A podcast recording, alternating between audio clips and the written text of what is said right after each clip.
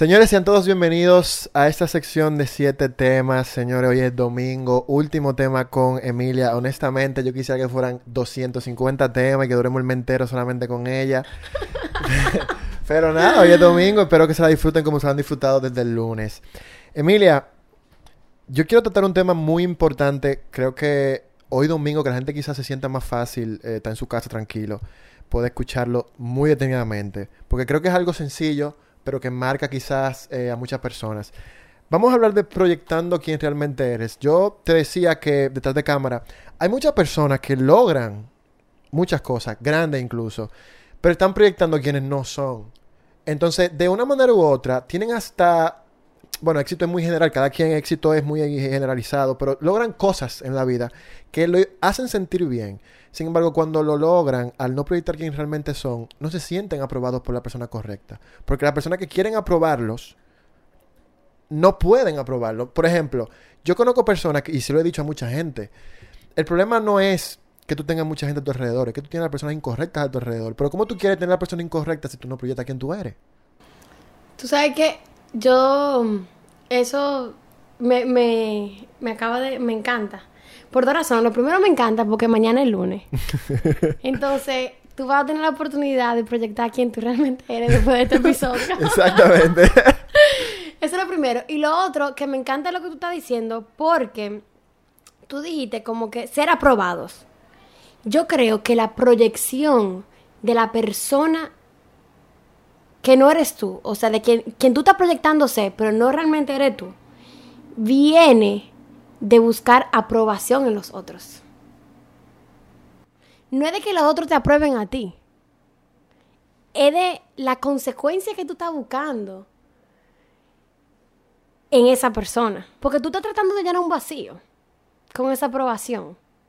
Eso es lo que yo creo. Que tú estás tratando de llenar un vacío de algo que te sucedió o de algo que tú quieres, pero no sabes cómo obtener por ti mismo porque no te has no, tú no estás trabajándote a ti, tú estás buscando todo eso. Y no se llena el vacío, ¿o sí? Claro que no se llena, porque el vacío solamente lo puedes llenar tú, y no es con otra gente.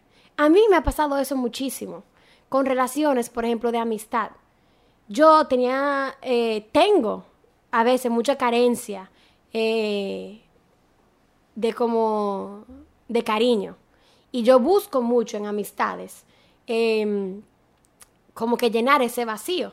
Y hay muchas veces que por estar en eso, yo proyecto tal vez una persona que no es mi esencia. A mí me ha pasado eso. A mí me ha pasado. No es que me pasa con frecuencia, pero me pasa. Y después pasa, Emilia, que tú evocas lo que tú quieres evocar. Esa persona te aceptó, te dijo congratulations, felicidades, tú eres una dura. Me han pasado y las aún dos así, vacía. Claro, porque es que no viene, no viene no viene de- del amor propio.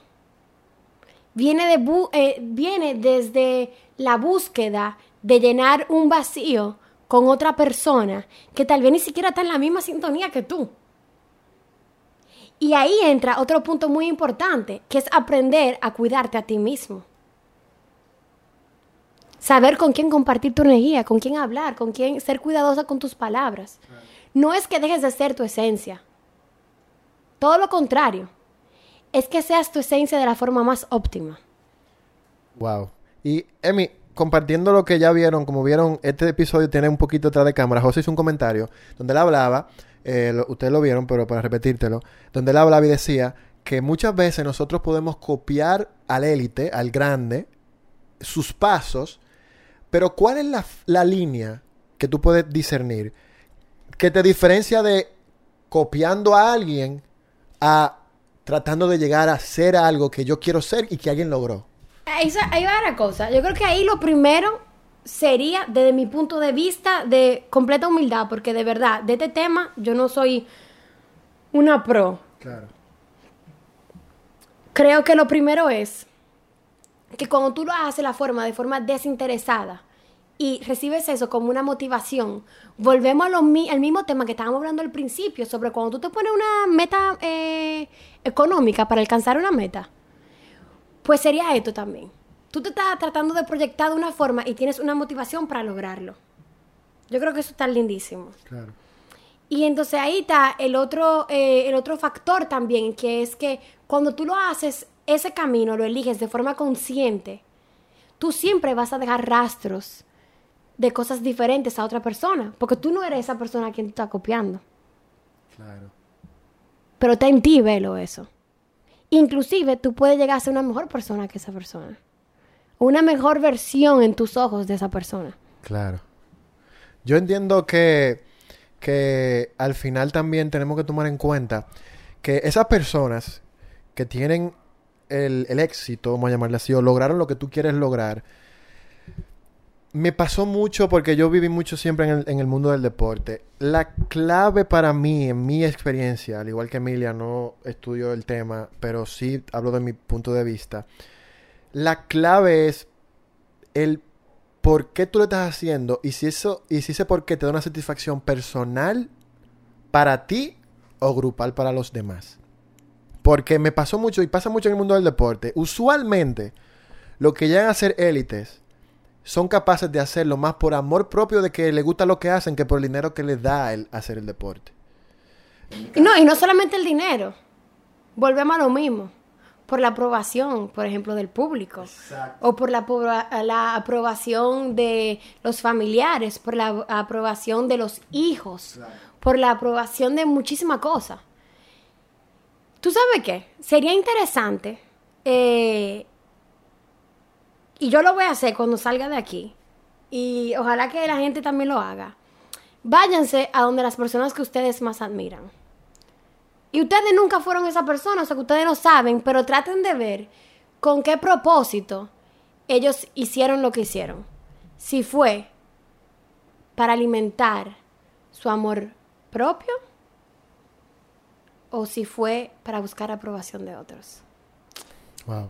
Y revísense ahí, a ver qué. Claro. A ver qué hay después de eso. Claro, mira, ahora que tú hablas del amor propio y el amor, eh, lo dije también en otro video anterior, pero lo voy a repetir porque es una historia, creo que tú no lo has visto, Emilia. Lo digo más para Emilia realmente porque yo sé que ustedes quizá lo vieron porque yo lo subí hace poco. Hay una historia filosófica que dice que el amor busca lo que le hace falta para poseerlo. Y que eso explica el por qué un niño está bañándose en el agua lluvia, ¿verdad? Ve a un adulto en una Mercedes y el niño que se está bañando en agua lluvia dice, yo quisiera la Mercedes. Sin embargo, el adulto ve al niño bañándose y dice, yo quisiera bañarme así libre en el agua.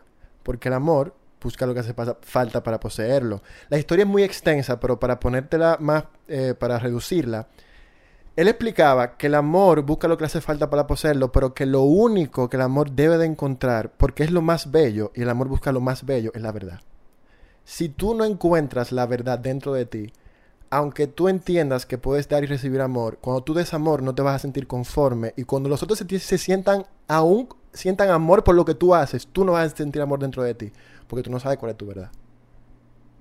Entonces, es importante es importante entender eso, porque el amor está, dice la filosofía, se pasea entre los pasillos, pero también busca lo bueno y lo bello. Por eso el pobre, entre comillas, económicamente, puede sentirse feliz. Y el rico también puede sentirse feliz, el rico económicamente eh, puede sentirse feliz, porque independientemente de todo, saben cuál es su verdad, independientemente de su situación económica. Y tú sabes que, yo lo voy a decir porque de verdad lo siento del corazón. Eh, yo creo que el amor es la base y el fundamento de la vida.